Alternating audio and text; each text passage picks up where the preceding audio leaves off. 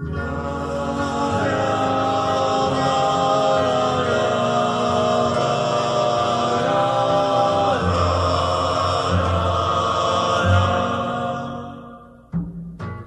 dias que a gente se sente como quem partiu ou morreu. A gente estancou de repente, ou foi o mundo então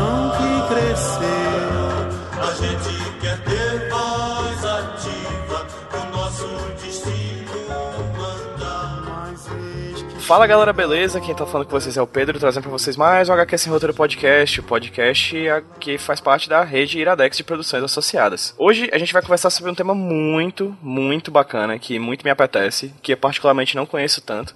Já li bem por cima, assim, mas gostaria de me aprofundar mais nesse tema e trouxe pessoas gabaritadíssimas para falar sobre ele. Hoje a gente vai falar sobre ditadura e quadrinhos.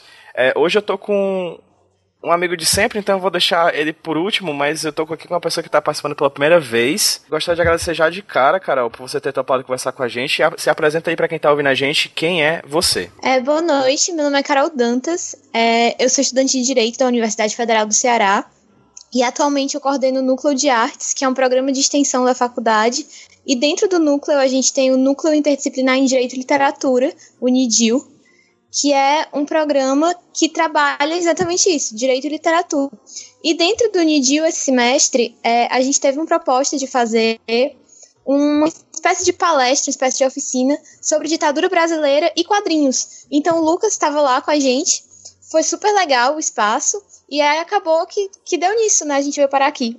E quem tá do outro lado aqui é o Lucas, né? Que a Carol acabou de citar. Lucas, se apresenta aí pra quem tá ouvindo a gente. Opa, é, eu também sou aluno de Direito da Universidade Federal do Ceará. Eu fazia o Avantcast com o Pedro, a gente não faz mais. A gente se separou. Mas no que ele me chamar, eu participo aí também. Eu gosto de falar sobre quadrinho também. É, a separação não foi litigiosa, né? A gente teve um acordo. Eu fico com os filhos no fim de semana. Mas enfim, no caso, o nome do HQ Sem Roteiro existe esse nome por causa que o HQ Sem Roteiro não tem pauta. Mas como eu tava falando, inclusive, pros nossos convidados aqui antes da gente começar a gravar, é, hoje eu vou ser um pouquinho safado e vou utilizar os slides que eles, que eles usaram na apresentação e já combinamos aqui os royalties quando eu ficar rico. Então, eu vou começar com a Carol perguntando um pouquinho mais sobre o Nidil. Carol, você falou que é, o Nidil ele faz esses intermédios entre o direito e a literatura. Tu pode falar um pouquinho mais sobre a história do grupo, assim, tipo, de- desse projeto, é, quanto, o que vocês já falaram antes dessa apresentação sobre quadrinhos e, e, e ditadura, o que que é o Nidil? Fala um pouquinho mais sobre esse projeto, por favor. É, o NIDIO ele já existe há 11 anos. Ano passado a gente comemorou os 10 anos do projeto, é, inclusive com um seminário bem bacana.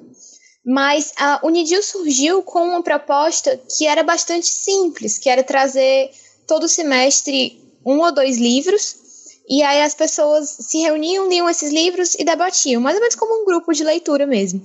É, ele foi ficando mais complexo ao longo dos anos, as pessoas começaram a trabalhar seis livros por semestre, mas eram sempre romances. É, então, mais ou menos desde 2015, a gente tentou é, dar uma repaginada no projeto, começou a trazer mais contos, e uma das coisas que a gente começou a trazer foram quadrinhos.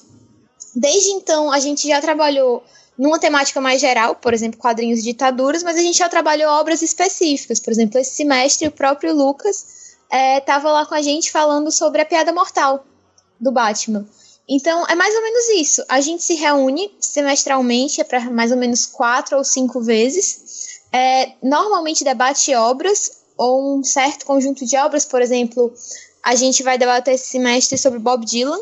Então, a gente vai debater sobre algumas letras. Mas aí é isso. É, é bem despretensioso, mas é ao mesmo tempo muito interessante também. Convido a todos que quiserem ir. A gente normalmente divulga nossa programação na página do Núcleo de Artes no Facebook. Beleza, a gente vai falar aqui um pouquinho mais sobre isso no decorrer da conversa. E todos os links que vocês estiverem ouvindo aqui, que a Carol e o Lucas apresentarem, vão estar linkados no post desse podcast, tá bom? É, a página do Facebook do, do Núcleo de, de Artes, por exemplo, já vai estar lá para quem for ouvir, para quem se interessar em conhecer mais sobre esse projeto. Lucas, a gente tá aí há uns. A gente fez há uns 5 anos o, o, o Smash, a gente fez o Avantcast, a gente já fez um monte de coisa junto, tá? O podcast também. Para você como estudante de, de direito, como é que você entende a assimilação desse, do nosso, desse tipo de arte que a gente tanto curte nesse ambiente acadêmico do direito? Tá aí uma pergunta interessante. Quando eu entrei na faculdade, não existia muitos grupos que tinham essa, digamos, permeabilidade dos quadrinhos, assim, de estudo e tudo mais. Dentro desse âmbito não tinha muito, assim. E assim, mudou um pouco nos últimos anos lá na UFC, muito por causa da Carol, assim, é uma pessoa que pode ser puxar saco aqui porque ela tá aqui, mas de fato é uma realidade, assim, porque ela começou a introduzir muito essa discussão sobre quadrinhos no próprio Nidil, que era no núcleo de literatura, começou a ter obras de quadrinhos dentro dos seminários deles e tal. E também é, tocou o núcleo de arte da faculdade, que também tem agora um grupo chamado Prometa, eu acho, a cara pode esclarecer melhor, que eu acho que é focado nisso de quadrinhos, então, tipo assim, tem crescido bastante é, esse interesse por uma pesquisa que busca relacionar temas do direito com essa linguagem dos quadrinhos, né? Mas quando eu entrei não tinha tanto isso, não. Eu, eu ficava, tipo, tudo que eu fazia eram duas áreas muito distantes da minha vida, assim. Eu gostava muito, eu estudava, fazia direito e tudo mais, mas eu nunca trazia nada dos quadrinhos para o direito, né? E nos últimos anos eu tenho tentado trabalhar um pouco, assim, ter essa sessão, porque tem sido mais fácil também. Eu tenho visto mais espaço para isso. E eu acho que é algo muito interessante mesmo, porque assim, já é comum dentro do direito você trazer relação com outras linguagens, né? O cinema, de, tem muita gente que trabalha o cinema, relação do cinema com direito, literatura.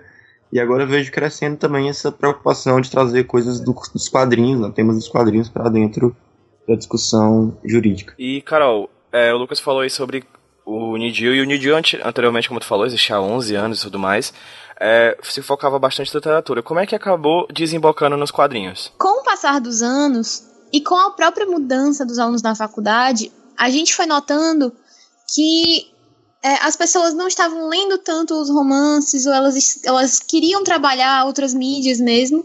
Então a gente pensou em testar, em usar diferentes formas e diferentes mídias de literatura. Então, como eu disse, a gente começou a trazer contos, a gente trouxe letras de músicas, poemas mesmo.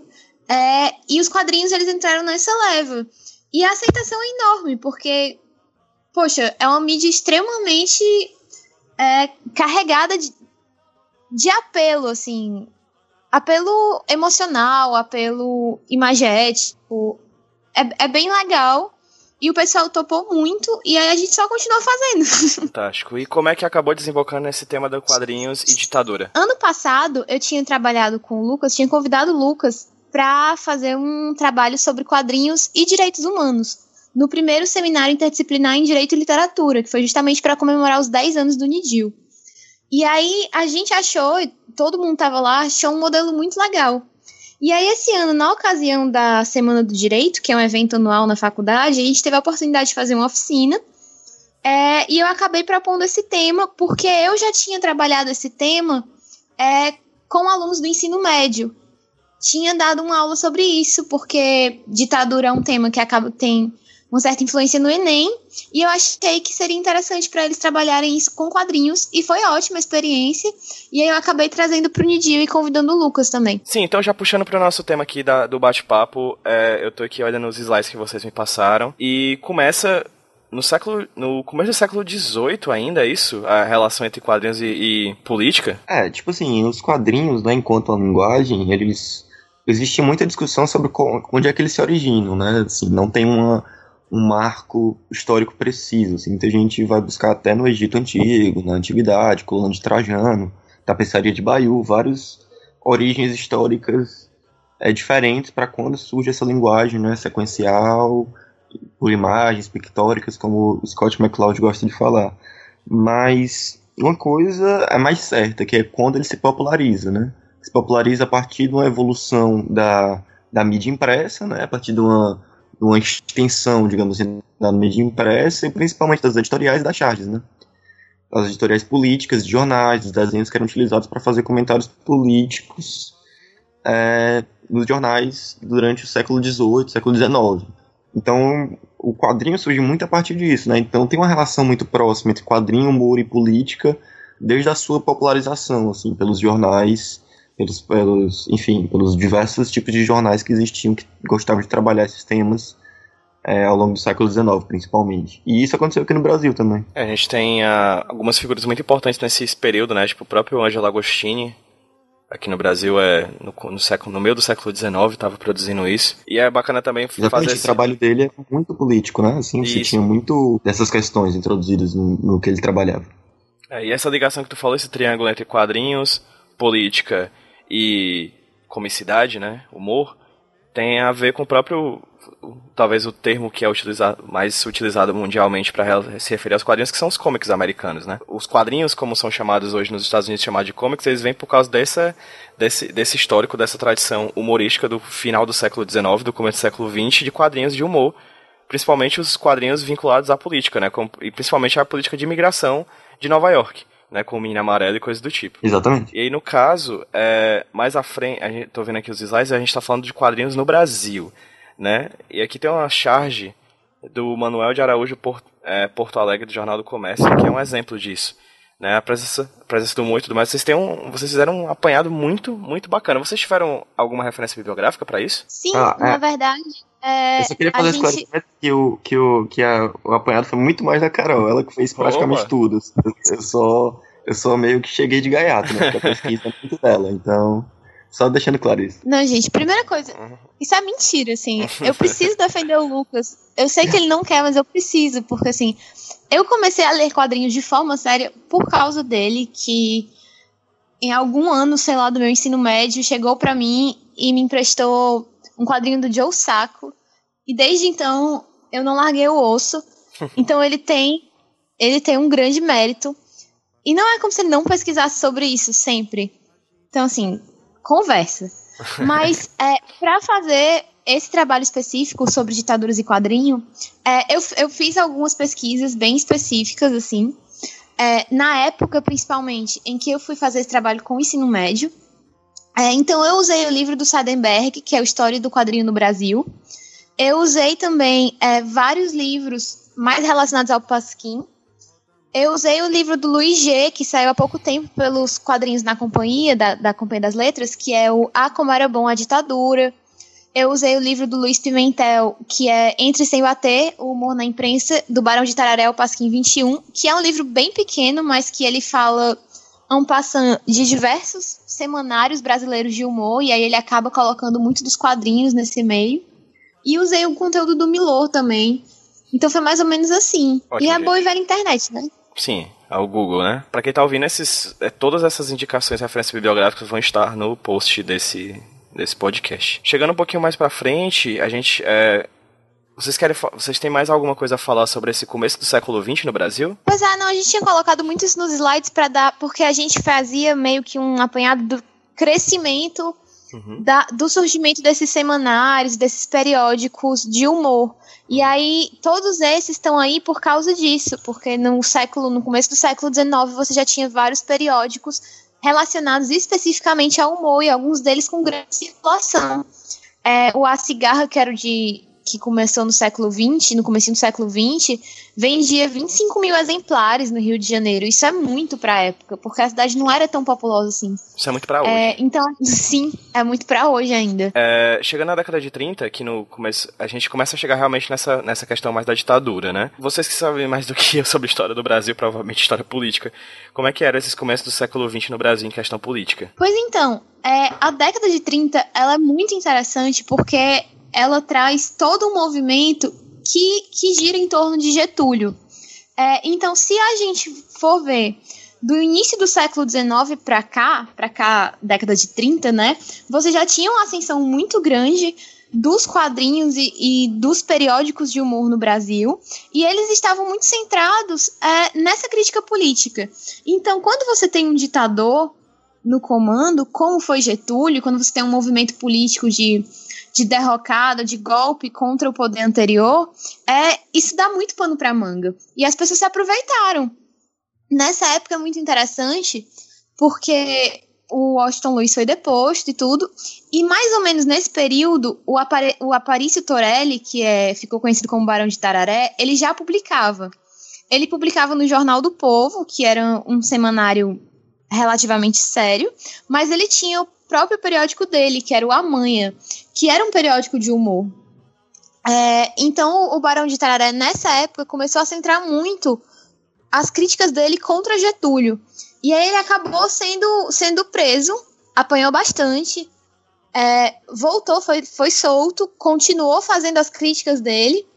No Jornal do Povo também, que era um jornal mais de caráter popular e, e que apoiava algumas ideias socialistas da época. É, apanhou de novo. e aí foi curioso porque tem um tem uma piadinha dele que é ele tinha uma redação, uma pequena redação perto da casa dele. E aí, um, um, belo dia, depois de ser da redação ser várias vezes invadidas pela polícia do Getúlio, é, ele colocou uma placa na porta que era escrito entre sem bater. Enfim. mas aí é isso, eu acho que essa época deu, deu mais ou menos o brilho pro Barão de Tararé, que foi um grande referencial para todo o pessoal que veio depois, por exemplo, o Milo Fernandes, o pessoal do Pasquim, que a gente com certeza ainda vai falar. É interessante também dessa época que você tinha a política de boa vizinhança dos Estados Unidos, né? É, década de 30, então você tem muito é, uma, uma grande é, absorção né, no Brasil de boa parte da cultura norte-americana, né? E é por volta dessa época que vem também muito isso da popularização do quadrinho, que na época era muito associado aos Estados Unidos. É, e outra coisa muito interessante também é que depois com o tempo tem essa abertura inicial, né, de uma grande é, consumo de cultura norte-americana e depois existe o contrário também, né, de uma valorização da, da produção nacional, né, em vários tipos de, de produção local, então tipo, e aí começa a acontecer exatamente o inverso, né, você começa a se incentivar a produção nacional a partir de política industrial, todo esse tipo de coisa, e fechar um pouco é, para os produtos externos, né? E, e, é nisso que começa a surgir também muito do quadrinho nacional, né?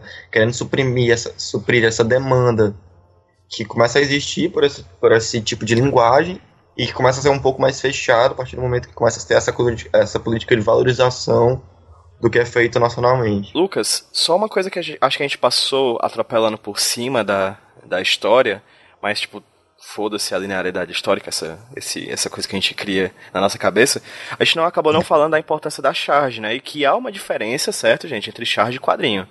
Né? Esses tipos de, de produção artísticas e culturais, elas são diferentes, né?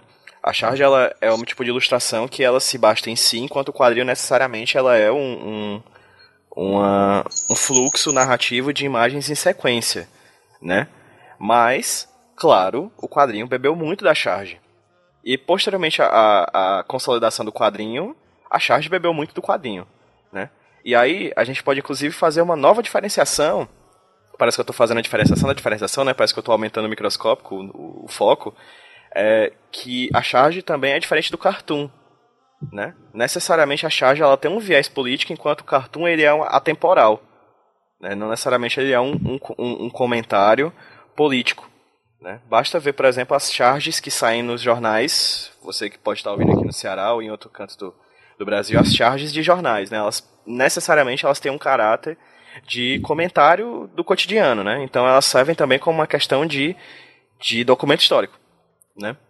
Enquanto a, o cartoon ele é mais atemporal, né? Ele não possui um caráter de comentário histórico, mas ele é enfim, se você for ver um cartoon da década de 70 e um cartoon da década de 90, um cartoon de hoje, você vai perceber que a piada é a mesma, independente do, do, do, período. Mas o que eu tinha falado era mais dessa, dessa diferença. Falei do que o charge vinha do francês, de charge, que é ataque, enfim, mas, mas não lembro de nada extremamente interessante para acrescentar, não. É, o, o, que é, o que é interessante, que eu posso passar pela minha cabeça sobre essa questão toda também, é que a, a, quando a gente fala de história de quadrinhos, né, nosso interesse maior acaba sendo muito mais a charge do que de fato o cartoon, por exemplo, né? Porque a charge, uhum. quando a gente vai fazer esse estudo histórico, como tu falou, serve como um documento muito mais, é, digamos assim, porque assim, mesmo o cartoon, que em tese ele dura eternamente, claro que ele vai sempre se permeado pelo uhum. seu tempo, né? Não claro, vai ser completamente dissociado da sua história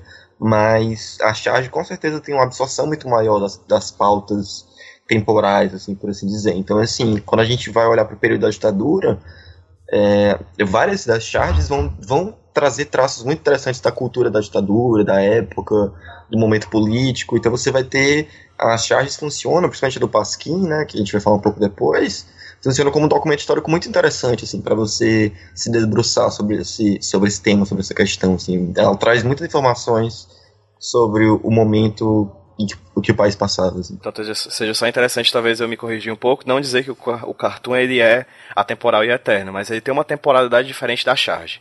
Né? Ele, Sim. É. Ele não tem um, uma ideia de comentário do período histórico, mas que toda a produção histórica seja um, um, comentário do seu período histórico, né?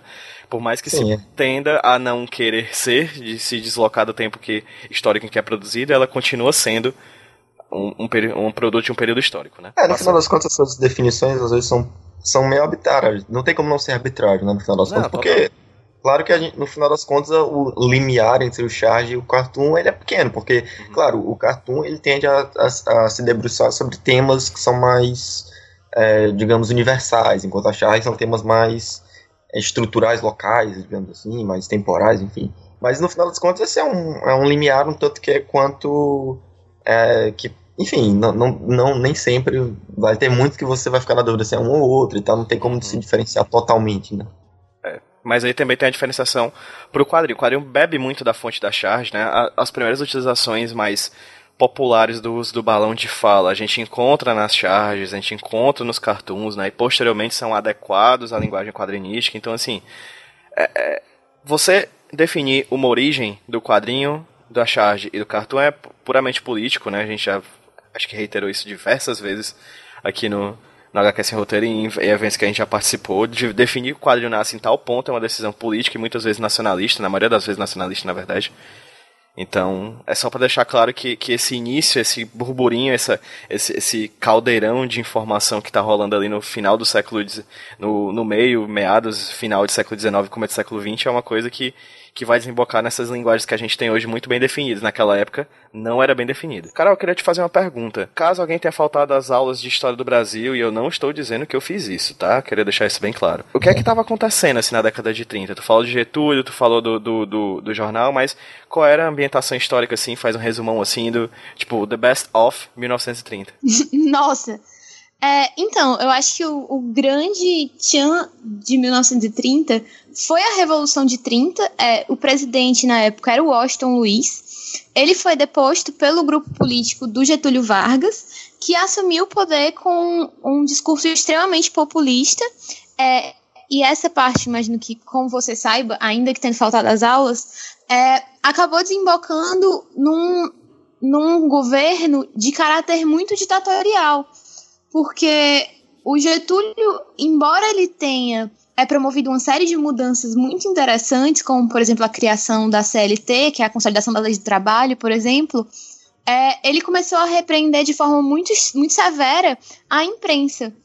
É, e isso a gente fala muito, por exemplo, quando a gente fala da ditadura militar de 64, mas a ditadura getulista ela foi quase de igual forma, e eu acredito que se tivesse os meios que a ditadura militar teve, teria sido é, tão severa com, com a imprensa e com a liberdade de expressão como a de 64 foi.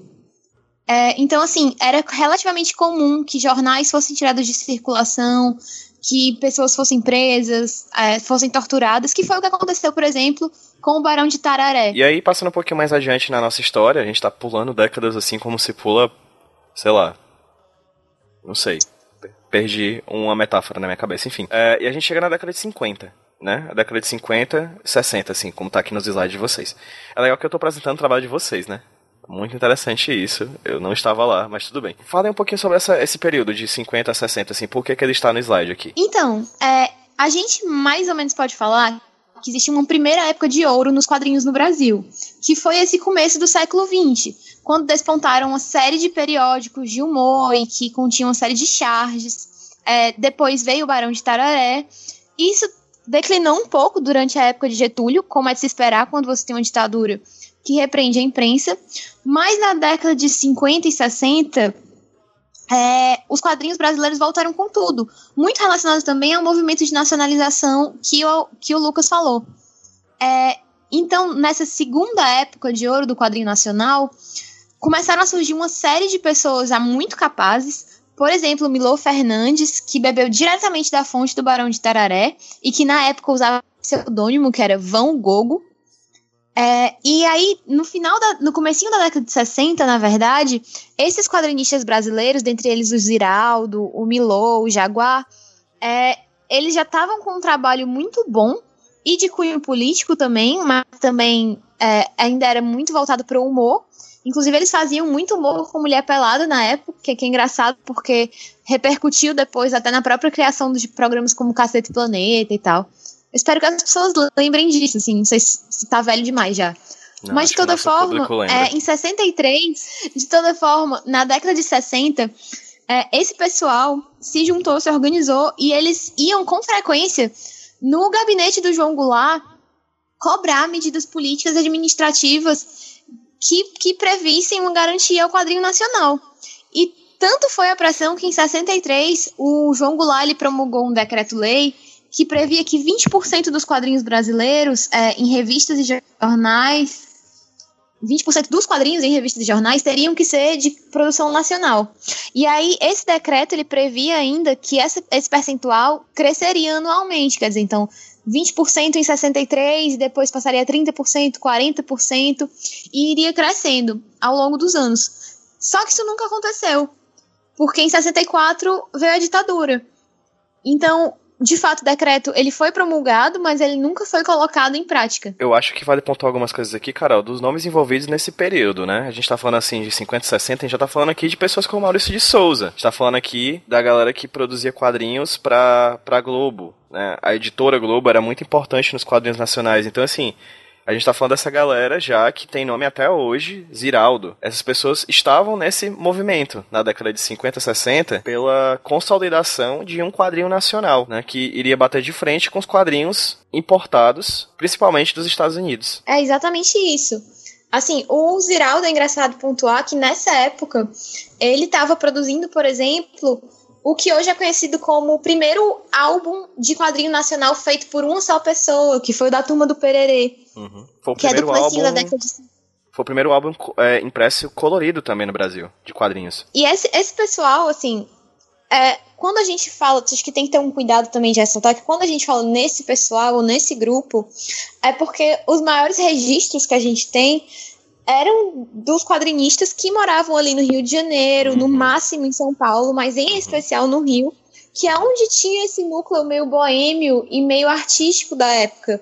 Não só os escritores mais modernistas, desde o próprio Drummond até o Ferreira Goulart, como o pessoal que fazia crônica, que fazia é, contos e publicava em jornal, como João Baldo ou Stanislau Ponte Preta, que foi diretamente responsável também pela formação política de, de alguns desses caras. É, no caso aqui, na, na, vocês estão falando da, da revista Pif Paf, que seria a mãe do Pasquinho. O que seria essa Pif Paf? É, o Pif Paf, ele foi um periódico também.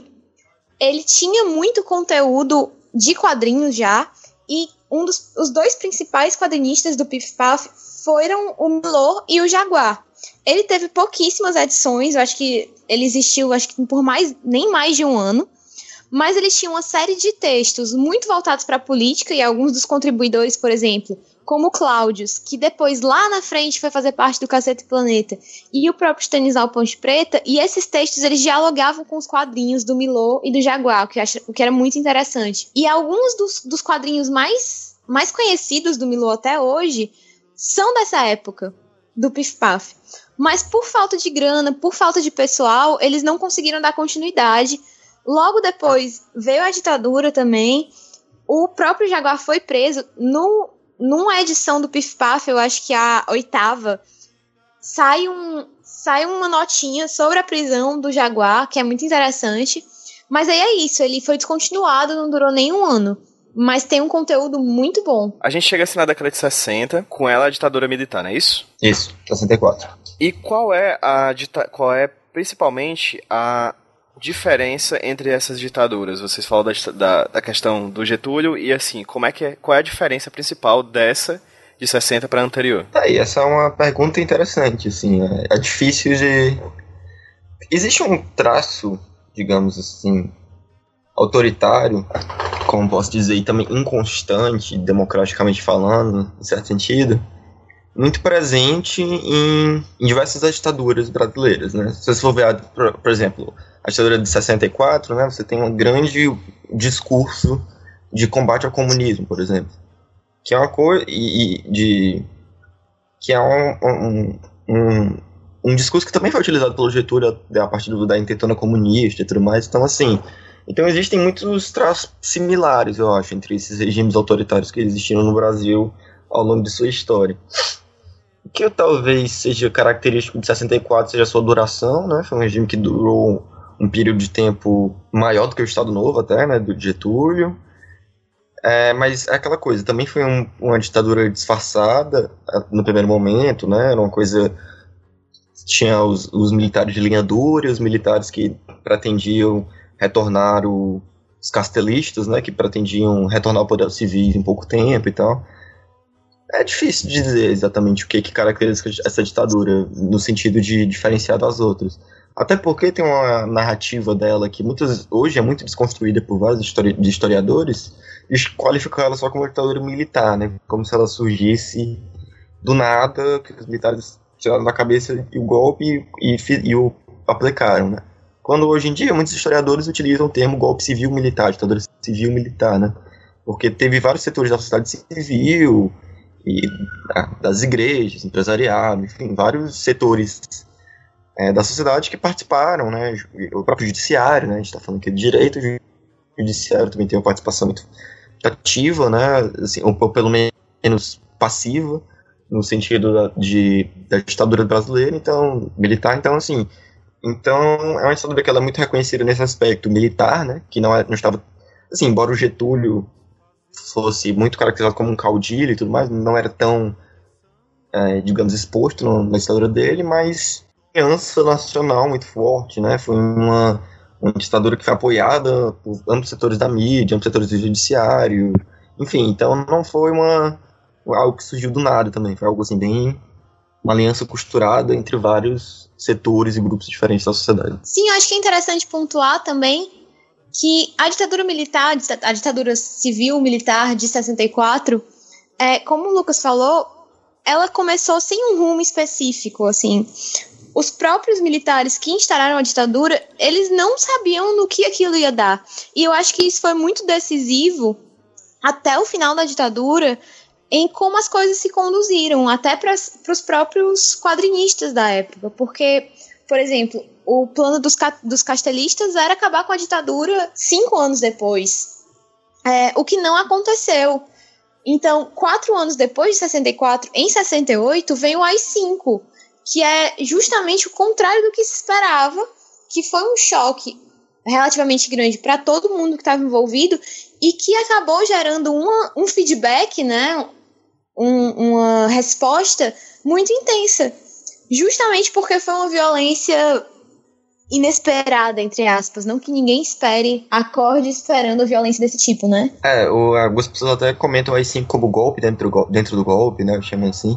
Eu acho que é uma coisa que talvez seja mais característica dessa ditadura que é muito importante para o nosso tema aqui foi o, a mobilização civil e artística, cultural e da mídia contra essa ditadura. Isso eu acho que é um aspecto, claro, todas as ditaduras, até Getúlio tinha uma posição muito forte, os denistas e tudo mais, mas, mas especificamente nessa ditadura a gente vê uma mobilização muito forte cultural, assim, por meio de dos quadrinhos, da música, de cinema, literatura, você vê uma, uma, uma grande mobilização inte, é, intelectual contra essa ditadura, assim, que é muito marcante nesse sentido. Assim, tem vários movimentos culturais, artistas sendo exilados e tudo mais. Isso foi uma, um marco muito, muito simbólico né, desse período. Que não, por exemplo, não, não é que não existisse antes. Getúlio, por exemplo, o Graciliano Ramos, se não me engano, foi preso durante o governo de Getúlio, né? Então, assim, tem vários. As ditaduras sempre perseguem artistas intelectuais, sempre tem uma resposta. Mas, especificamente a ditadura civil-militar, né, você teve uma. Eu acho que uma, uma, uma, um marco muito característico dessa coisa da mobilização dos artistas, intelectuais e tal e da perseguição, de, por outro lado, também muito forte desse, dessas, dessas pessoas. Né? Na época do AI-5, né, a gente tem um marco muito importante nos quadrinhos nacionais, que é o Pasquim. Né? Que não trazia somente quadrinhos, também tinha a questão da, da charge, etc., mas que foi um, um divisor de águas, assim, né? É, é um, tipo de. É um produto cultural, um, um, uma produção que modificou a produção de quadrinhos nacional dali em diante, né? Que desemboca até hoje nas produções em quadrinhos que a gente tem aqui. Carol, você pode falar um pouquinho sobre o Pasquim? Em 68, quando veio o AI-5, na época do Costa e Silva, essa pauta que a gente tinha mencionado da nacionalização dos quadrinhos, ela se tornou uma pauta imediatamente de comunistas, né? Então, todo esse pessoal que estava envolvido na demanda pela, pelo, por exemplo, decreto-lei que eu mencionei de nacionalização dos quadrinhos, se tornou alvo imediato de, de exploração da inteligência do, do golpe, né? Então, o Jaguar, o Milô, o Ziraldo, todos eles já estavam na mira. Mas, apesar disso, esse pessoal se juntou inclusive com outros nomes, por exemplo, Dodô Macedo, que não fazia quadrinhos, mas fazia aforismos. É, o Ivan Lessa, que depois se tornou um dos historiadores de quadrinho no Brasil. E o próprio Enfio, que não era carioca, inclusive criticava é, esse grupo de cariocas que era um pouco da hegemonia do quadrinho nacional. É, esse pessoal se juntou e criou o Pasquim, que era, um, era um, um periódico de humor com, com conteúdo muito diverso, tinha charge, tinha quadrinho, tinha aforismo, tinha texto corrido, assim, prosa. E em 1900 surgiu em 69, em 70 já tinha 200 mil exemplares do Pasquim rodando, que é muito. Se 25 mil no Rio de Janeiro no começo do século XX era muito, 200 mil nem se fala. Então isso acabou chamando muita atenção. Acho até que o Lucas pode falar sobre isso melhor, mas houve episódios em que quase a redação completa do Pasquim foi presa e eles tiveram que convidar pessoas de fora, por exemplo, músicos, chamaram Chico Buarque, chamaram Vandré, para poder fechar uma coluna semanal do periódico, porque estava quase todo mundo preso. É, esse episódio que a Carol falou é interessante, até porque é uma questão que a gente. que eu acho que é interessante para nossa conversa, que é como em ambientes repressivos, né, é normalmente, né, muitas vezes, são ambientes que você vê uma produção cultural mais efervescente, muitas vezes, né? Que é uma característica. Aqui no Brasil se relaciona muito isso à época da ditadura, né? E um exemplo de por que isso acontece pode ser essa questão do Pasquim mesmo, porque quando os censores buscaram fechar a redação toda do jornal e prenderam boa parte das pessoas, né?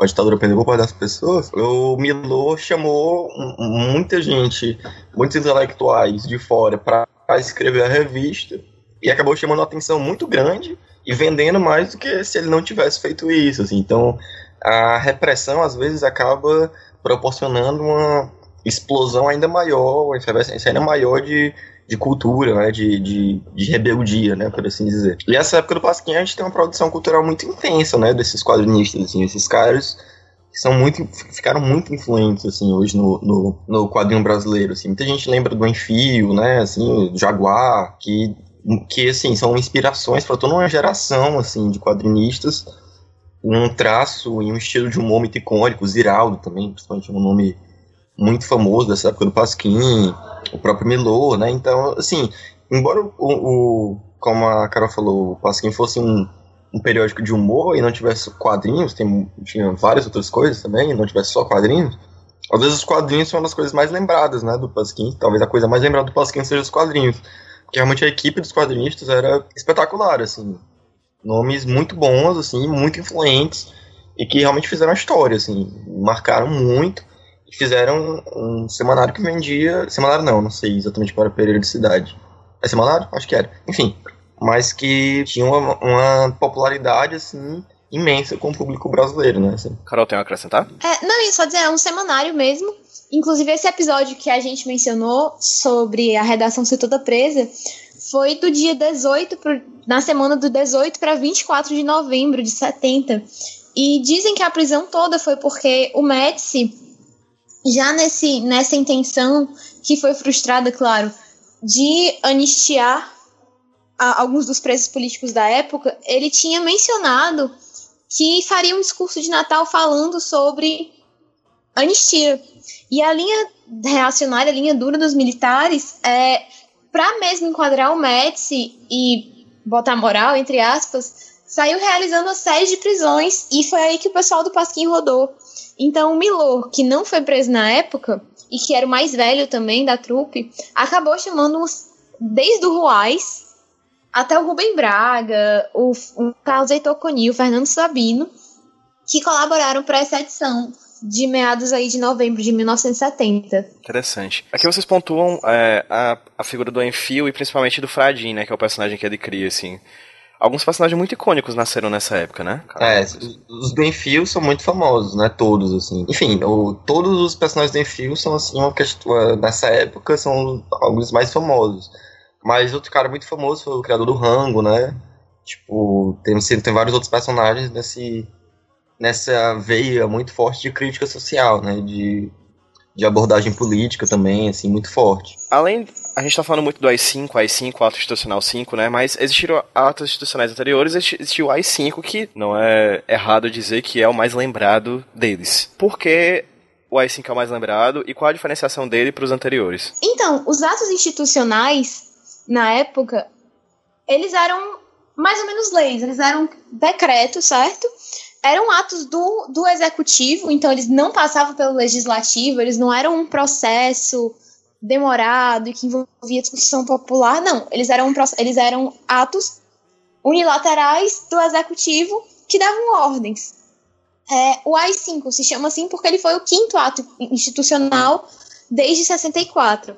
Ele veio em 69, no governo do Costa e Silva ainda, e ele é o mais lembrado porque ele foi, dentre todos, o mais truculento, eu acho que a gente pode chamar assim, porque ele previu o fechamento do Congresso Nacional na época, previu é, uma série de, de repressões da administração pública a manifestações subversivas, e esse termo subversivo, durante toda a ditadura, ele foi usado sem especificação, então desde você se reunir na rua com um grupo de pessoas até você fazer sátiras em jornais, tudo isso poderia ser considerado subversivo, então tudo que desagradava podia estar enquadrado dentro do, dos parâmetros do AI-5. E é por isso que ele é lembrado como o, o mais, mais grave de todos. Isso acabou mexendo muito também com a produção cultural da época, né? O que acaba também sendo uma questão de por que ele é muito lembrado, né? É, justamente como a gente tinha falado, quando você tem uma repressão muito intensa, a resposta ela tende a ser muito intensa também. Então, em razão do AI-5, os grupos culturais da época, e aí não só o pessoal dos quadrinhos, mas o pessoal da música, o pessoal do cinema, se reuniu. Então você tinha esses periódicos de humor e de sátira política, você tinha também vários periódicos é, relacionados ao movimento operário, então eram grupos de imprensa informal e de cultura marginal, que bebeu muito também da fonte dos quadrinhos marginais dos Estados Unidos da década de 60, como por exemplo o Robert Crumb, todo esse pessoal. Essa, essa repercussão na década de, nos anos de 68, 69 foi muito intensa. E aí quando a gente vai chegando na década de 70, 70, 71, o foco ele passa muito para as políticas econômicas do do, do Médici e para o milagre econômico, né? A Copa do Mundo de 70 que o Brasil ganhou e todo esse movimento do Pra Frente Brasil. Eu queria só levantar uma questão aqui. Você, Lucas, tu sabe como é que estava sendo a questão dos quadrinhos importados para cá? Porque quando eu estava estudando para monografia, eu estudei sobre silêncio nos quadrinhos. Um dos, um dos tipos de silêncio que eu estava estudando era o silêncio da censura. Isso era muito comum nos quadrinhos vindos de fora. Né? Como a gente tinha essa, como vocês estavam falando aí, desse, desse, desse quadrinho nacional profundamente engajado em questões políticas e a censura vinha por meio da, da porrada governamental, os quadrinhos que vinham importados, eles eram fatiados, assim, eles eram cortados, colados, recortados, modificados. É, tu tem como. Tu, tu conhece mais ou menos como é que era essa questão do quadrinho que vinha de fora para cá? Sim, eu sei que nessa época, né, dos anos 70, 80, foi uma época de popularidade muito grande do quadrinho de super-herói, né? No Brasil, assim, foi uma época de um ápice, assim, desse tipo de quadrinho.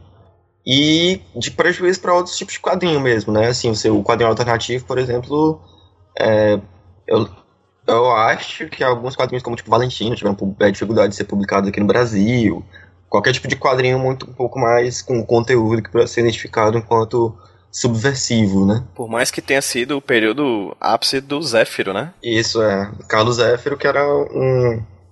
Mas é como a gente fala, né? Assim, quando tenta... Se, é, essa época... E o Carlos Zéfiro é um aspecto interessante da ditadura também, que é a perseguição até aquilo que não tem um conteúdo necessariamente político, pelo menos imediatamente político, assim. Porque o Zéfiro, ele fazia quadrinhos de sacanagem, pornografia, né? né? Pornografia. E fazia um sucesso tremendo, né? Carlos Zéfiro, inclusive, não é o nome original, nome verdadeiro dele, né? É um pseudônimo, né? E aí fazia um sucesso tremendo e a ditadura achava isso de mau gosto e acabou. E muitas vezes queriam saber quem era esse Carlos Zéfiro, né? Pra, acabou aprendendo ele, mas não sabia quem era exatamente porque é um nome que não era verdadeiro, né? Isso é um paralelo que aconteceu com outros tipos de linguagem também. Na música isso foi aconteceu assim.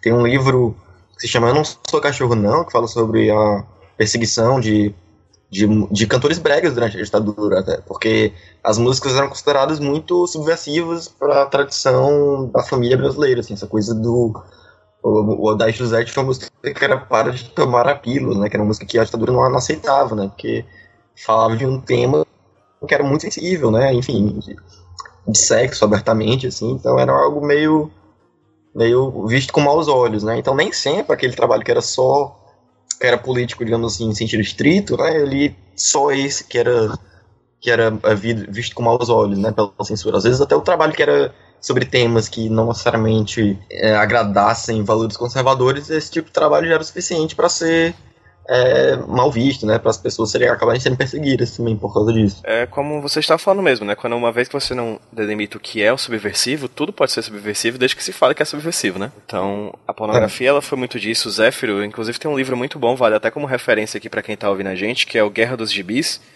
do Gonçalo Júnior, que é um historiador de quadrinhos e que esse Guerra dos Gibis aborda basicamente o começo do século XX até o final da ditadura militar no Brasil e como isso influenciou os quadrinhos. É um, é um livro muito, muito bom. E aí na parte do Zéfiro, ele se dedica a falar como o Zéfiro ele nunca foi pego. Primeiro, ele tinha um pseudônimo, mas convenhamos, tipo, o pseudônimo não é necessariamente a garantia de, de liberdade de uma pessoa, né? Então, assim, de certa forma, ele deixava claro, Gonçalo Júnior escreve que, de certa forma, ele era estava livre para fazer o que, o que, ele fazia, porque os soldados adoravam os catequismos do Zéfiro. Soldados que eram levados às questões de, de combater o, a, a subversão, eles adoravam a putaria que o Zéfiro desenhava. Sabe? Tipo, tinha carregamentos que eram pegos de, de quadrinhos, porque assim, o Zéfiro fazia com caneta Bic, né, os desenhos dele, com erros de português, com anatomias absurdas de ruim, com papel terrível, porque era feito em, em, em copiadoras tipo, piratas, né, porque não podia ser claro, e era vendido assim, tipo, Sabe aquelas coisas que você tá vendo em filme do cara aí, cara, você quer uns quadrinhos diferenciados, né? Aí o cara abre assim, ó, o sobretudo e vende. Era tipo isso, né? Então. era basicamente isso. Como o Zéfiro era, chegava na mão do povo. E chegava, porque vendia pra caramba. E aí só depois, né, na década de 90, que foram descobrir quem ele era, né? O Juca Kifuri numa entrevista pra Playboy. Né, o Zéfiro era um. Não sei, eu juro que eu não sei nem o nome dele, eu lembro só do, do pseudônimo e ele era funcionário público. É, era então, bancário, assim, É, um carteiro, trabalhava nos Correios, bancário, não sei, enfim. Era uma coisa assim, sabe? Tipo. E aí ele fez o que fez, né? É, sobre isso da censura, eu acho que é interessante a gente comentar também que até nessa década de 70, como a gente estava falando, a gente fala em censura, mas é interessante falar sobre como essa censura era feita. Porque era uma censura feita a posteriori. Então, o pessoal eles faziam um quadrinho e eles tinham que ser necessariamente enviado para o SNI, para o controle da censura. Então as coisas elas eram riscadas. Você tem várias obras do Milô, do Jaguar, enfim, desse pessoal que se perdeu, entre aspas, porque tem um risco enorme de, de pincel em cima. É, então era uma censura a posteriori. E às vezes, quando não dava tempo de mudar no jornal, as coisas saíam com o espaço que tinha sido cortado, saía com receita de bolo, saía com matéria escrita em japonês, uma coisa assim, bem bizarra. E aí, na década de 75, é engraçado também porque a, a censura do Pasquim ela foi suspensa e não foi informado para a redação do, do periódico de por que, que seria suspenso. E todo mundo achou que seria começaria uma liberação a partir daí. Mas o que aconteceu em realidade é que a censura ela deixou de ser a posteriori e ela começou a ser feita antes. É, então eles começaram a ter dificuldade de produzir porque não estavam permitindo que a redação funcionasse mais. Então, antes ele, eles produziam e era jogado fora e se perdia, e agora eles nem produziam, não, nem poderiam mais produzir da forma como era feito antes. O caso que eu, que eu cheguei a estudar para minimamente assim para monografia foi sobre a publicação do Glória História da História e Glória da dinastia Pato, né, do Pato Donald, em que os personagens eles iam para viajavam pela história, né? Tipo, do Egito, da Grécia Antiga, de Roma, etc. E aí eles cortavam palavras porque não podia ter, tipo, se eles passeavam pela história e tinham um ditador, eles não podiam falar a palavra ditador no quadrinho, eles cortavam para outra coisa, né? Então, tipo, ele, os gladiadores iam lutar numa arena, eles cortavam a palavra arena por causa do partido, sabe? Então, tem essas histórias muito engraçadas, assim. Engraçadas assim, a gente vê hoje, é engra... chega a ser bizarro, né? Como tu falou, a história do receita de bolo, mas a época devia ser angustiante pro, pro artista ter que se se dobrar essas questões, né? Então, assim, a gente chega aqui no governo Médici, né? Esse que ano, gente? Mais ou menos. Foi na década de 70, primeira metade da década de 70. E aí, Carol, por que o Médici ele é importante nesse, nesse, nesse processo que a gente está falando aqui agora? Na realidade, eu não acredito que o Médici ele tenha sido mais importante para os quadrinhos brasileiros da, do, da ditadura do que os outros presidentes. Uhum. Mas é, ficou marcado porque, primeiro, o pessoal que estava atuando muito fortemente nos quadrinhos naquela época era muito bom, e porque você tinha um tema muito interessante de, de escrever sobre, é, que foi o milagre econômico da, do comecinho da década de 70. Então, é, a economia brasileira estava indo muito bem, é, e quando a economia vai muito bem, esses desmandos da ditadura, eles são menos sentidos pela sociedade civil. É, então foi um período de, de glória para a ditadura militar brasileira mesmo. S sendo que o pessoal dos quadrinhos eles já estavam denunciando isso, claro. Então todo esse furor nacionalista da Copa do Mundo de 70, do milagre econômico, ele já era denunciado, um, porque você estava no período ditatorial, então aquilo era de alguma forma superficial, aquilo era, era, era de mentira, né, toda aquela felicidade, e dois, porque esse milagre econômico, ele veio às custas de um endividamento externo que acabou com o Brasil da e que foi também responsável pelo final da ditadura, porque conseguiu mais se sustentar depois da fragilização econômica que veio já no começo da década de 70, finalzinho da década de 70. É, então, isso marcou porque o Ziraldo e o Jaguar, principalmente, eles fizeram quadrinhos que até hoje são muito usados, acho que todo mundo que escuta o podcast deve ter usado um livro de gramática, usado um livro de história que tinha uma, alguma tirinha deles dois para falar sobre o milagre econômico, porque até hoje são as mídias usadas para falar desse período. Sim, então crianças, na, na aula de hoje nós descobrimos que não existe milagre econômico. Só, só essa questão do Médici, né, é um ápice da ditadura em certo sentido, porque é o, quando a popularidade da ditadura mais cresce por essa questão de uma aparência de milagre econômico e também a época que a, que a repressão mais cresce também, assim. Já vinha um pouco, no, já vinha no corpo excessivo, mas o governo Médici também foi muito, de uma, muito duro na repressão aos, aos opositores, né? Então, assim, é uma época onde você tem esses dois elementos muito fortes, né? Uma popularidade muito grande do regime e uma repressão muito grande ao mesmo tempo também. E aí, a partir daí, a partir do fim do governo Médici, quando começa a derrocada mesmo do regime com Geisel e depois com Figueiredo. Quando, como a Carol falou, a economia é, para de dar sinais positivos, né, assim, começa a, a, mostrar uma fórmula sustentável de endividamento, de gasto público excessivo, ineficiência do Estado e tudo mais, que no final desse período ditatorial fica muito claro, assim, e aí acaba tendo essa derrocada da ditadura que é inevitável, né, vai perdendo popularidade cada vez mais, e não à toa os quadrinhos têm um papel interessante nesse sentido. Né? A gente fala, por exemplo, a campanha Diretas Já, né? Tem um nome que foi criado pelo Enfio. Então, foi um slogan criado pelo Enfio, né? Então você tem uma participação muito forte da, dos quadrinhos, tanto nesse período do Médici quanto no posterior também, né? Nessa derrocada cada vez maior do regime militar. É interessante a gente lembrar também que, por exemplo, esse período foi muito marcado pelo Jaguar e pelo Ziraldo, na época do, da diretoria, já como o Lucas falou, o Enfio estava atuando muito e fez vários quadrinhos memoráveis. E nesse finalzinho da ditadura, final da década de 70, começo da década de 80, quem produzia muito era o Luiz G. É, então você tem várias tirinhas que acabam nem sendo tão reproduzidas, talvez porque ficaram meio datadas, sobre essa, essa queda econômica do Brasil que o Luigi retratou muito de perto e essa busca inconstante do Brasil por esmolas do FMI, sabe? Que foi provavelmente um dos maiores motivos de desgaste do, do governo ditatorial da época. É, do final da ditadura começa a surgir essa nova geração, né, de quadrinistas que o Ligier faz parte, Laerte, Angeli, Glauco, né, essa galera toda começa a surgir ali nos anos 80. Começa ali. E, e aí começa a ter muita, é, uma nova fase, né, do quadrinho nacional de muita qualidade, e muitas vezes também é, o Pasquim vai, se não me engano, ele vai até 91, né? Mas já começa a perder, eu acho, a popularidade um pouco, né? No meio dos anos 80 por aí. E aí começa a surgir muitas revistas é, de quadrinistas, fora o Pasquim também, né? Tem a, tem a revista Balão, acho que é dessa época. Aí posteriormente tem Chiclete com Banana, né? Tem Piratas do Tietê. Enfim, você começa a surgir uma, uma série de revistas de, de diversos autores, né?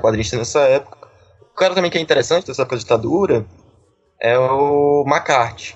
Que ele tinha uma. Que ele era um. Que ele, uh, recentemente lançaram até um quadrinho dele chamado Coprólitos. Que os quadrinhos dele eram uma coisa mais. Era uma escatologia tremenda. Ele tinha uma máquina de fazer quadrinhos em casa.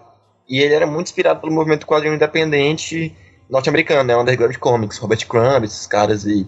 E aí o quadrinho dele era super nojento, assim, bem, bem escatológico mesmo. E ele fazia em casa e distribuía pelas bancas e tal. E, e sim, ele não é tão conhecido, mas um cara que começou a produzir quadrinhos com ele, tipo, pela, usando a máquina dele, hoje é mais conhecido, que é o Lourenço Mutarelli, né? Que hoje é um dos quadrinistas alternativos mais famosos e tal, e que surgiu também nessa vibe de é, produção faça você mesmo, né? Então, assim, nos anos 80 começa a surgir muito uma produção de quadrinho independente, né? De fanzine, de. Enfim, de, de revista própria mesmo, que é quando o Pasquim começa a dar uma, uma decaída também, né? Começa a dar uma fraquejada. É, como é que é o término da, da ditadura? Como a, gente, como a gente tem o término da ditadura e como a gente tem o começo do, dessa democracia que a gente tem hoje aí, essa aí, que dizem que a gente tem democracia.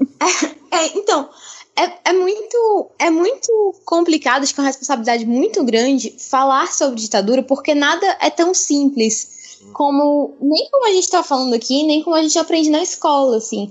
A ditadura começou por causa de uma série de desentendimentos entre militares, entre sociedade civil. Então, assim, o começo ele foi complexo, o final ele foi complexo também. Em primeiro lugar, a economia estava muito desgastada. Então, como eu disse, isso foi essencial.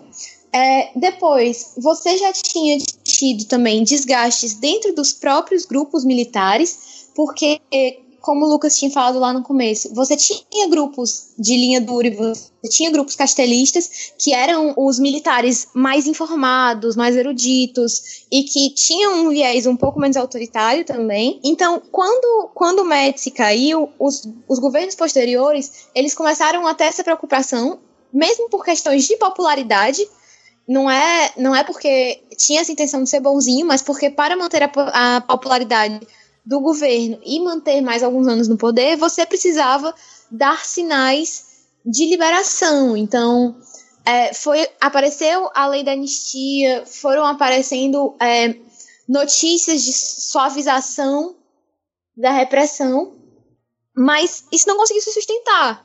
Assim, o, o próprio movimento pela direita já ele ganhou muito, muita força e depois que o movimento ganhou força, não tinha mais como manter. E aí foi, foi uma junção de diversos fatores, assim. Ah, uma coisa que eu acho interessante falar sobre a ditadura, né, sobre esse final da ditadura, é que a, a ditadura brasileira ela tem uma característica muito sui generis em, em, no continente é, sul-americano, né? Que ela foi uma ditadura que teve uma aparência de legalidade muito forte. Ela não teve uma. Por exemplo, se você for ver as ditaduras do Chile e da Argentina, você teve uma resposta do judiciário muito mais forte contra a ditadura do que houve aqui no Brasil. Então aqui a gente nunca teve uma. A gente nunca teve uma resistência tão forte do judiciário contra a ditadura, a gente tem uma aparência de legalidade muito forte, a gente teve uma.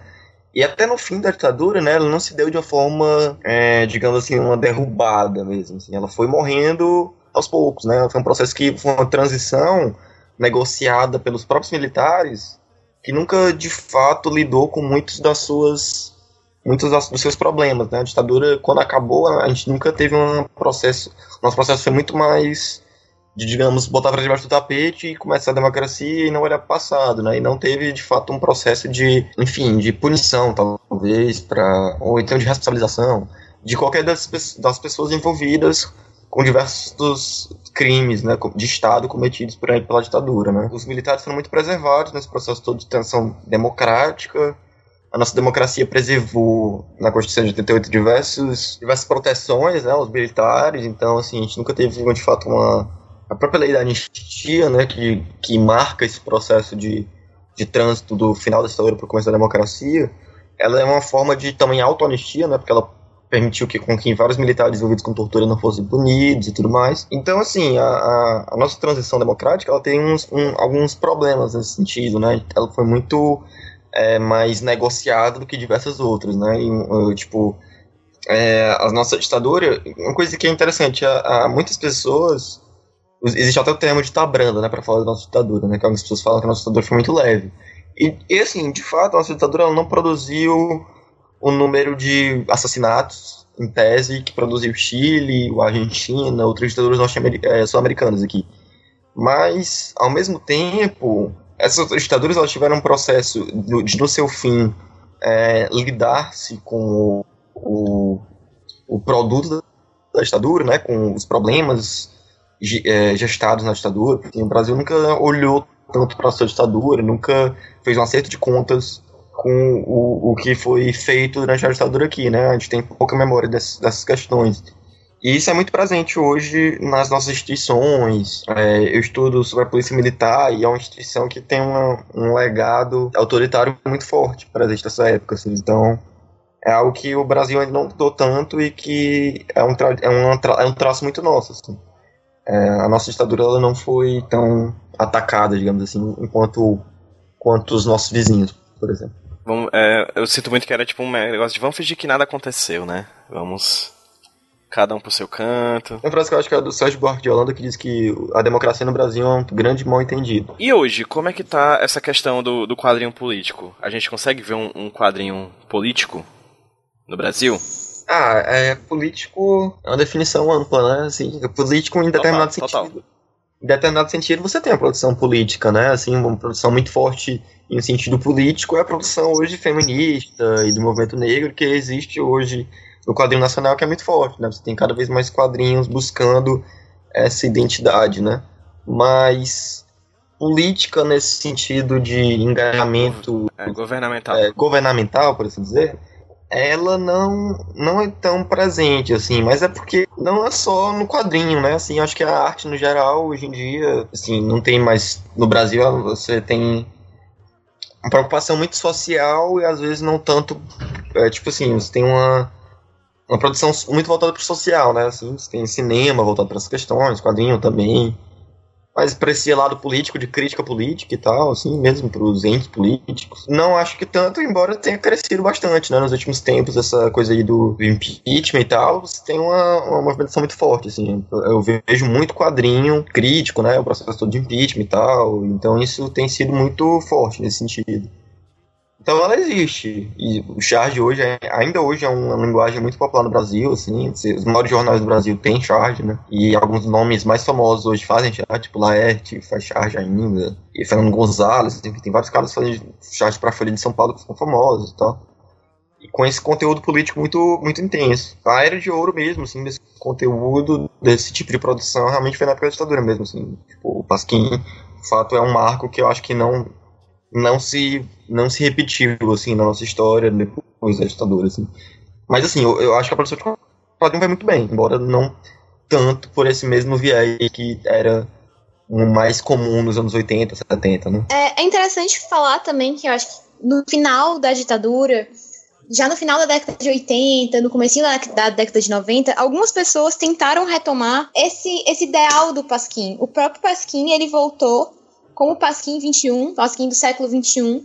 Não durou muito tempo. Surgiu o Cacete Planeta, que surgiu como revista e depois acabou sendo adaptado para televisão, mas que também não durou muito tempo enquanto semanário, porque o papel ele já estava perdendo alguma relevância nesse período, né? E é praticamente inviável você manter um periódico naquelas proporções. Mas eu acho também que o Lucas estava falando do pessoal mais atual. Eu acho que tem um pessoal muito bom produzindo é, crítica social e um pouco crítica política também. Eu gosto particularmente muito do João Montanaro, que desenha para a Folha, Eu acho que ele é muito novo e eu acho que ele tem muito potencial para ser um excelente chargista político nesse sentido, assim, crítica política estrita. É, eu gosto bastante dele É. também. E o menino é. Nossa, cara, é um criança, novo pra caralho. É, já tem Começou com seus 14, 20 anos, né? eu acho. É, começou com 14, né? A época que eu É. comecei a prestar atenção no Montanaro, o cara tava com 14 já publicando no Le, Le Monde Diplomatique, entendeu? É. Eu tenho certeza que existem uma série de outros podcasts do HQ Sem Roteiro que vão falar muito melhor sobre a produção nacional do quadrinho. Então, assim, não me arrisco nesse sentido.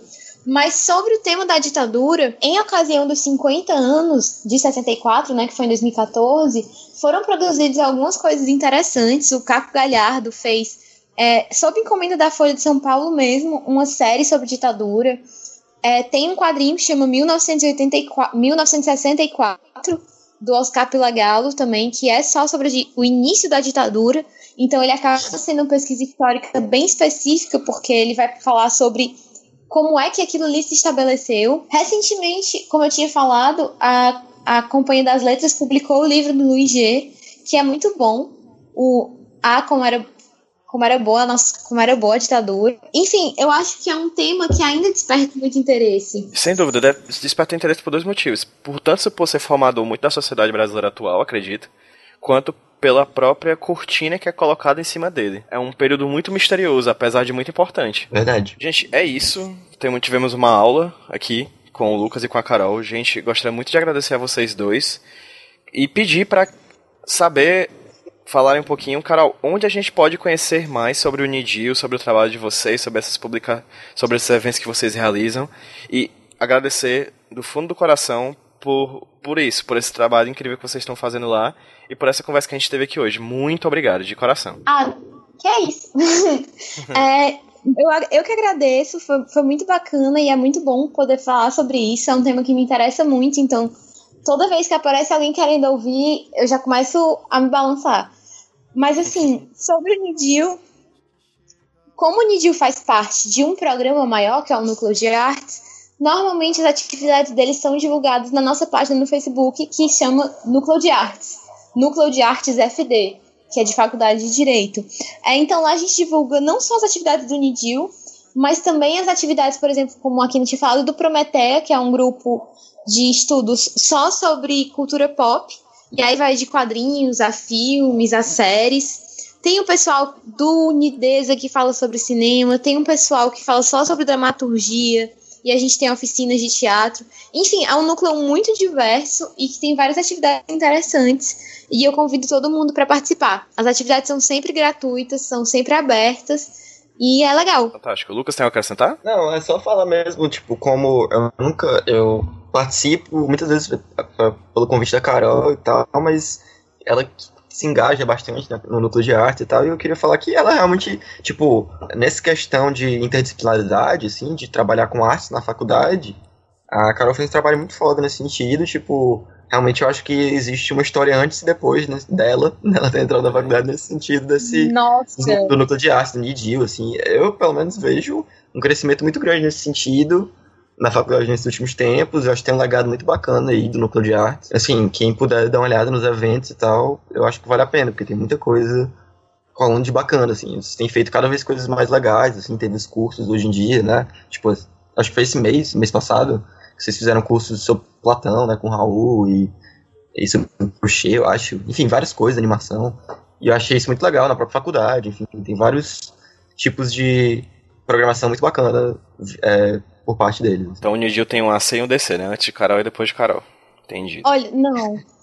Gente, assim, sério, de verdade, porque quando falam isso, é, é claro que eu fico feliz, mas tem várias outras pessoas trabalhando nisso que Claro, não podem claro. ser exploradas. Então, assim, se for pra falar meu nome, falem também o nome da Luana Adriano, da Georgia Oliveira, da Bianca Colasso, porque vai que, né, são pessoas incríveis sim. e que elas marcaram também tudo isso. Então eu eu, acho que não conheço nada, mesmo. não conheço nada do Didil. Então, assim, realmente, os nomes que você está falando, eu estou acrescentando e estou só batendo palmas aqui, porque realmente, pelo que aparenta, o trabalho de vocês é incrível e a partir de hoje eu já faço já estarei sempre que possível nos papos de vocês, porque realmente é muito importante. É muito importante saber que existem pessoas que amam e que e estudam e que levam as- adiante as coisas que a gente tanto ama também, né? Com certeza. Pra quem tá ouvindo a gente, HQ Sem Roteiro, toda segunda-feira, podcast novinho folha no seu feed. Procurem pelo site do HQ Sem Roteiro, hqsemroteiro.iradex.net. É, também o HQ Sem Roteiro, procurem HQ Sem Roteiro no agregador de feed de vocês, vocês vão achar a gente rapidinho, é só assinar e vocês vão ter já acesso a mais de 50 programas, mais de 60 programas que a gente já fez no decorrer dos últimos tempos. É, também no Instagram, arroba HQ Sem Roteiro, e no Facebook, facebook.com.br HQ Sem Roteiro, ou procura por HQ Sem Roteiro no seu buscador lá do Facebook, você acha a gente rapidinho. É isso, novamente, Lucas, muito obrigado por ter participado do papo. Carol, muito obrigado por ter participado do papo, sério, foi esclarecedor, foi incrível. E na verdade, fica aqui o convite, o Lucas já está convidado, já, já, já tem uns projetos aí para fazer os podcasts, mas Carol, você já está mais do que convidada para outras conversas com a gente, tá? Sério, você é, já é da casa. Ah, obrigada, gente, fico muito feliz. Vamos dar um tchauzinho para quem tá ouvindo a gente. 3, 2, 1. Tchau, gente, até a próxima. Tchau, tchau. Tchau. Caminhando e cantando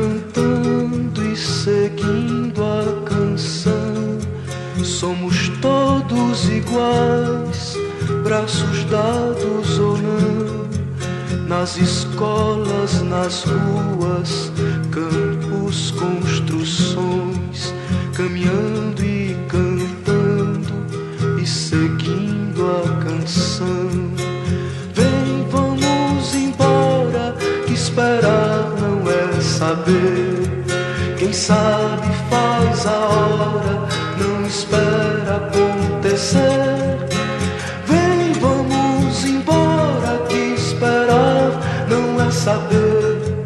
Quem sabe faz a hora, não espera acontecer.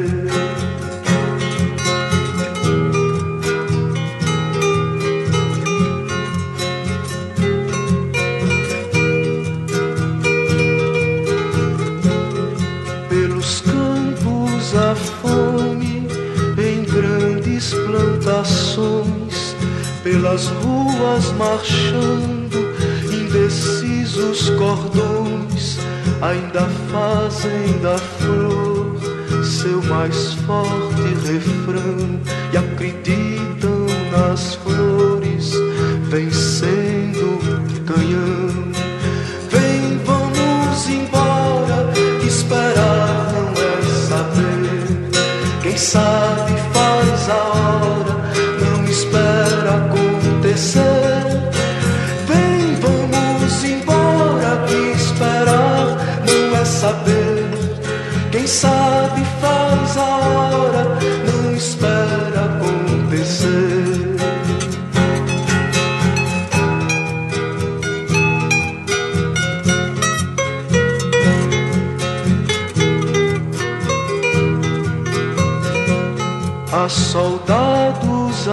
armados, amados ou não, quase todos perdidos, de armas na mão. Nos quartéis lhes ensinam uma antiga lição de morrer pela pátria e viver sem razão.